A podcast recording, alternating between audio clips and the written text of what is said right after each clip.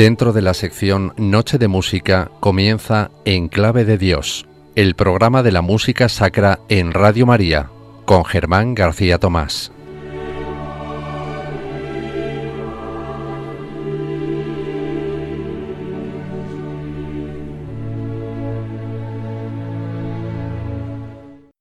Uno podría sentir, desde los primeros acordes, el poderoso espíritu que animó a este artista hace 30 años en el momento en que decidió detener su gloriosa carrera en su punto culminante. El compositor de Guillermo Tell se para orgullosamente delante de ti en su eminencia y te das cuenta con asombro que ni el tiempo ni la inactividad han causado ninguna pérdida de la inteligencia con la que está tan maravillosamente dotado la misma facilidad de invención, la misma abundancia melódica, la misma nobleza de estilo y la misma elegancia, los mismos giros novedosos, la misma riqueza de armonía, la misma audacia y feliz elección de modulación, el mismo vigor de concepción y expresión, la misma facilidad de escribir las partes y la disposición de las voces, la misma habilidad magistral y autoritaria en el esquema general de la obra, así como en la estructura de cada movimiento.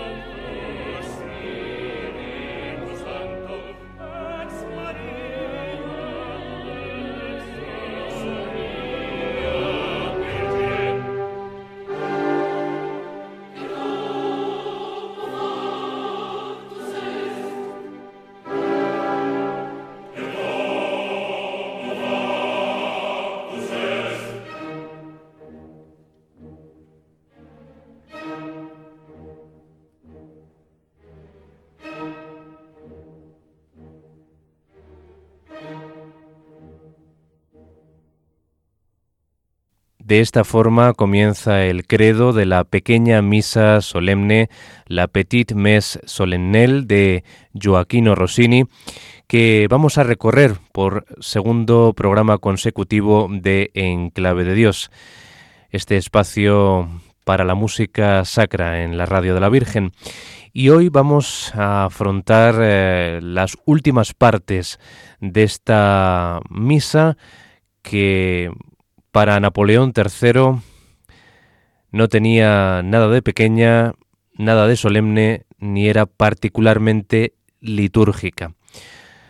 Ya lo dijimos en el pasado programa que esta obra era una de las últimas que compuso Joaquino Rossini y era uno de sus últimos péché de vieillesse, uno de sus últimos pecados de vejez que compuso en el año 1863. Y lo que les hemos leído al comenzar eh, este segundo programa dedicado a la pequeña misa solemne de Rossini era una crítica que apareció en el periódico L'Illustration, nada más estrenarse esta obra. Les voy a leer otra crítica más aséptica, no tan detallada, tan descriptiva como la que les he leído, que apareció por el crítico Filippo Filippi en La Perseveranza.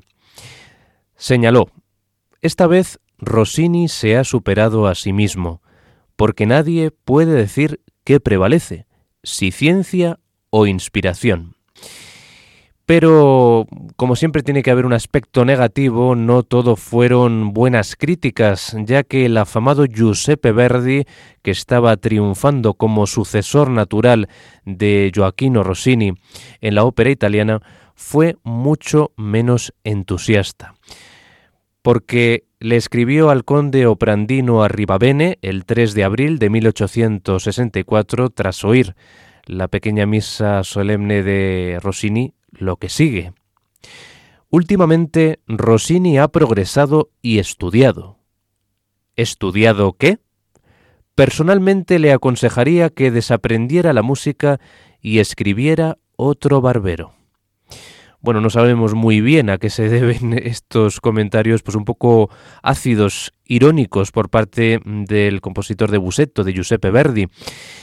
Eh, y esa burla ¿no? al, insigne maestro de Pésaro eh, con estas impresiones sobre lo que le pareció esta pequeña misa solemne de Rossini, donde, eh, como nos decía el crítico de la Ilustración, en esa extensa descripción de la obra, pues el bueno de Rossini no había perdido ni un ápice de su agilidad musical a la hora de componer para las voces y mucho menos de esa vena natural teatral que tenía como gran compositor operístico. Pues eh, vamos a afrontar el credo. Eh, comenzaba de esta manera. Hay que decir que tiene un carácter parecido al Gloria, que fue lo último que escuchamos en el eh, programa anterior, y este credo eh, está interrumpido por un breve solo de soprano, Crucifixus, y el episodio Et Resurrexit, que concluye con otra fuga, al igual que lo hacía el Gloria. La palabra credo la cantan, lo hemos escuchado ya, primero los tenores en el coro, luego las sopranos y otra vez el coro al completo.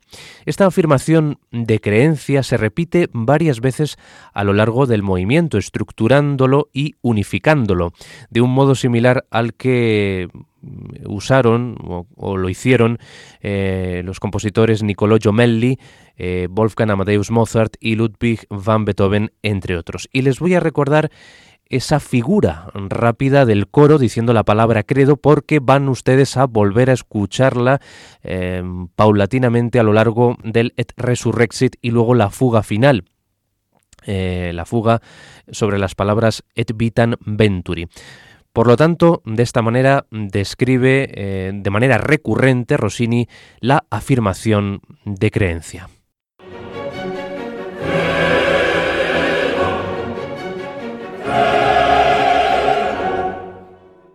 Bueno, pues ahí estaba una de las tantas afirmaciones de credo que hemos escuchado al comenzar esta parte de la pequeña misa solemne de Rossini. Vamos, por tanto, con el Crucifixus, que es un solo de soprano marcado andantino sostenuto, que aquí nos aparece en un suave y ondulante acompañamiento en ostinato de las maderas. Luego aparecerá la sección Et Resurrexit. La resurrección la anuncian las sopranos, solas primero, luego por un fuerte acorde en los instrumentos que cambia el mi bemol, que es la tonalidad en la que cantan, al re sostenido dentro de un acorde eh, más amplio de si mayor, en el que se unen las otras voces. Tras esta sorpresa, digamos, armónica, el nuevo texto está cantado, eh, está extraído de los temas que hemos escuchado ya en esta primera parte, eh, en esta primera sección, que concluye otra vez la palabra credo, con ese motivo recurrente. Otra fuga luego eh, expanderá el texto Et vitam venturi seculi. Amén. Finaliza el movimiento de forma muy operística, porque lo hace con una estreta, eh, para todo aquel que no sabe lo que es una estreta, les diré que en ópera eh, belcantista italiana, pues es el momento en el que en un concertante y habitualmente después de una eh, cabaleta, que es la parte más rápida del aria del solista que está cantando, pues luego lo interrumpen los personajes secundarios o el coro. Y eso, eh, esa velocidad eh, mayor en, el tempo de la música, pues lleva a eh, una culminación concertante, podemos decir, que se denomina estreta en, en ópera. ¿no? es una parte rápida con la que termina cualquier conjunto vocal operístico en el que intervienen eh, pues eh, no solamente el coro y el cantante principal, sino eh, en definitiva todos los cantantes, la mayor parte del reparto que integra esa ópera. Pues aquí asistimos a un instante en el que el coro desarrolla esa fuga sobre el Et vitam venturis seculi amen y tras esa fuga del coro, muy desarrollada, muy operística también en las formas, pues volverán, parece que todo va a terminarse en una apoteosis, eh, en un gran eh, clímax, pero se hace el silencio y eh, los solistas, los cuatro solistas vocales, soprano, mezzo, tenor y bajo, pues hacen una pequeña línea de retardo, ¿no? Como en una ópera, ¿no? parece que todo llega a un momento climático álgido, pero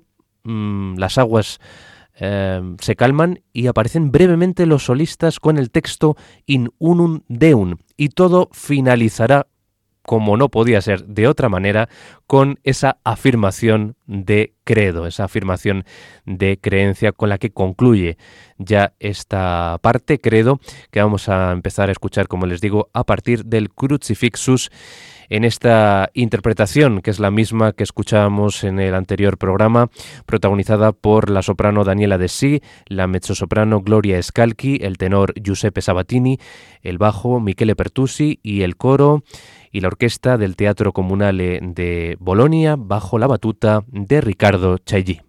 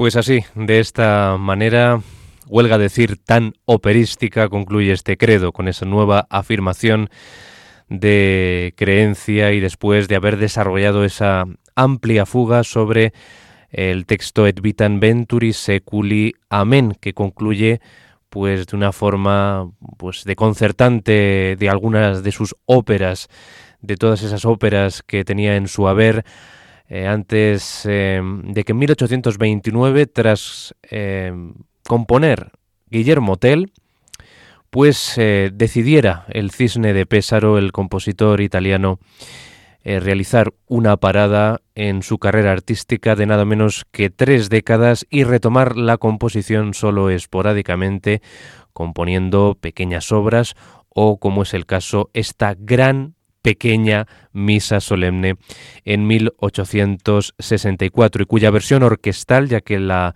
versión original es eh, para cuatro solistas, coro, pianos y armonion.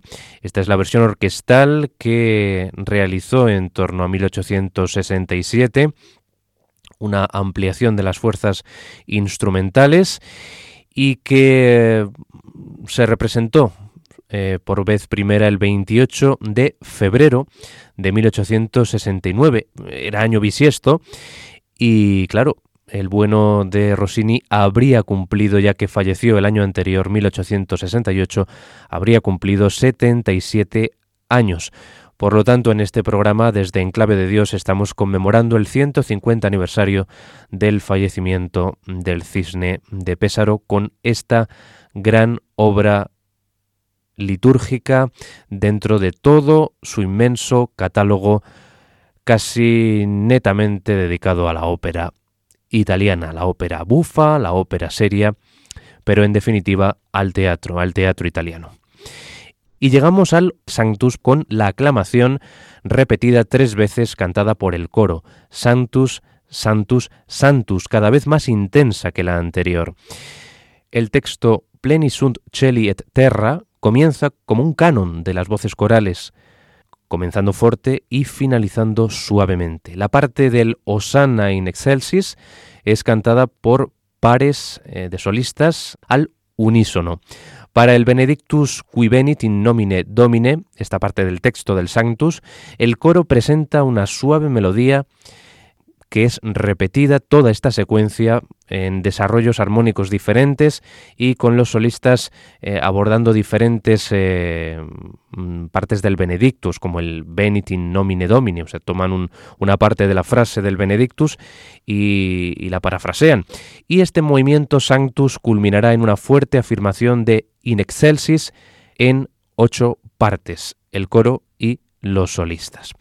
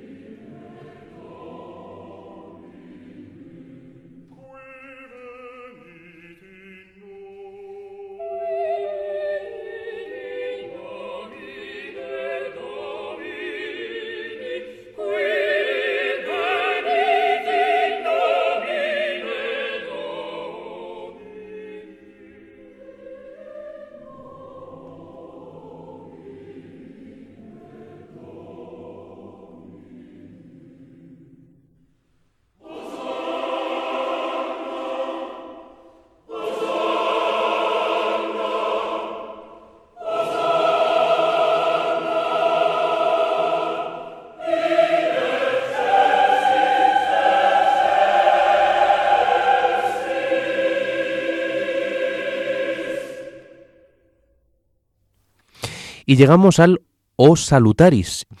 No forma parte de la versión original de Rossini para dos pianos y armonio, sino que él insertó este O Salutaris en la versión orquestal, la que estamos escuchando nosotros. Es costumbre aún así incluirlo en interpretaciones y en las ediciones de la obra a piano. Tomás de Aquino, como todo el mundo sabe, compuso este himno o salutaris hostia que fue usado en muchas eh, musicalizaciones de las misas cercano a la parte del Agnus Dei. Eh, desde el Renacimiento se usaba este himno y fue puesto en música en el siglo XVIII por autores como Guillaume Gabriel Niver, Henri Madin y Jean-Paul Egid Martini, y también por Franz Liszt en el siglo XIX. Rossini en este O Salutaris usa los primeros cuatro versos de un total de ocho del texto original de Tomás de Aquino. La línea melódica del solista, que es la soprano, porque es una página escrita para eh, esta cuerda, para esta eh, tesitura, pues empieza con un acorde eh, ascendente de séptima. Está escrito en 3x4, es un andantino sostenuto y está estructurado en una introducción para la orquesta, una sección A, B, A, en la que la segunda A repite eh, la primera, una vuelta a la introducción otra vez, eh, que comparten la soprano y la orquesta, y luego una versión desarrollada del ABA. El final eh, es con la orquesta en un estilo noble, similar al que ha caracterizado a la obra a lo largo de la misma. Pues escuchamos ya este O Salutaris para soprano, penúltima página de la pequeña Misa Solemne de Rossini.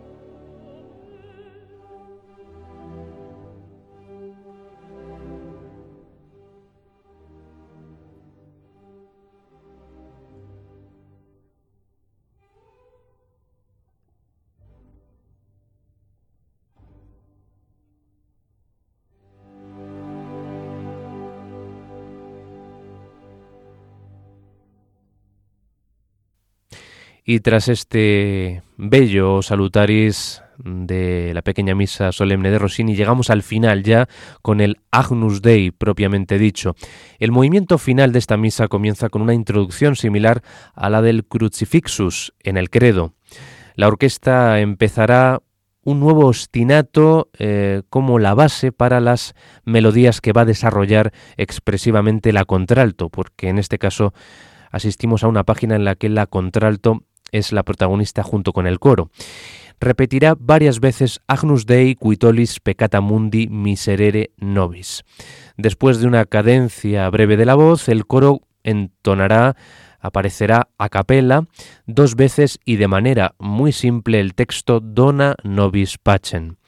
Este proceso será repetido de nuevo en diferentes eh, armonías y una vez más en un modo mayor, podemos decir que lo repite una vez y otra vez, eh, en este caso en un modo mayor, conduciendo a un intenso requerimiento de paz de la solista Dona Nobis Pacem y de todo el coro también.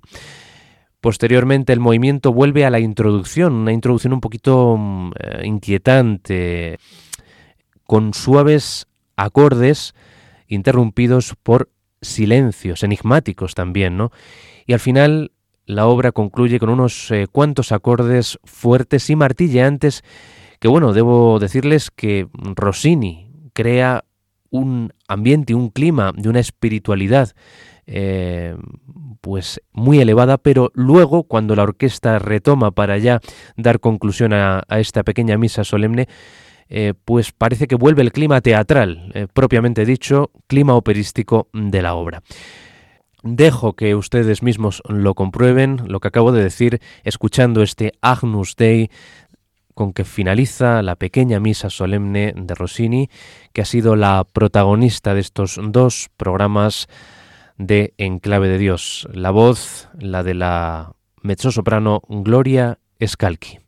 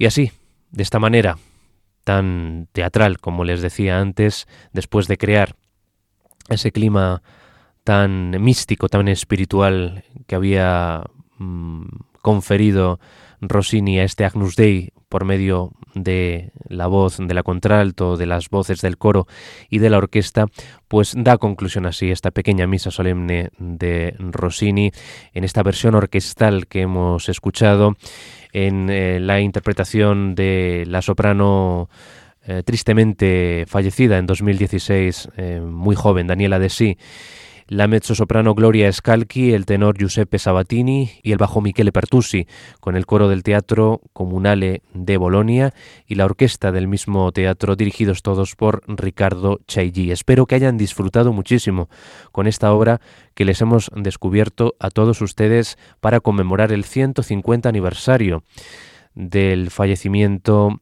en París del Cisne de Pésaro de Gioacchino Rossini, un hombre consagrado al teatro lírico italiano, pero que al final de su vida dedicó un pequeño espacio a un pecado de vejez, como él consideraba, a esta pequeña misa solemne que, como Napoleón III llegó a decir, tenía muy poco de pequeña y de solemne. Pero bueno, aquí queda esta grandísima obra que tiene muchas eh, reminiscencias de una obra que había compuesto más de 30 años antes, como es el Stabat Mater, y que comparte afinidades estilísticas y, musicales. Me despido ya de todos ustedes eh, hasta una nueva ocasión en la que volveremos en este espacio de música sacra en la sintonía de Radio María. Ya saben que nuestro correo electrónico es en clave de Dios Hasta muy pronto, sean muy felices.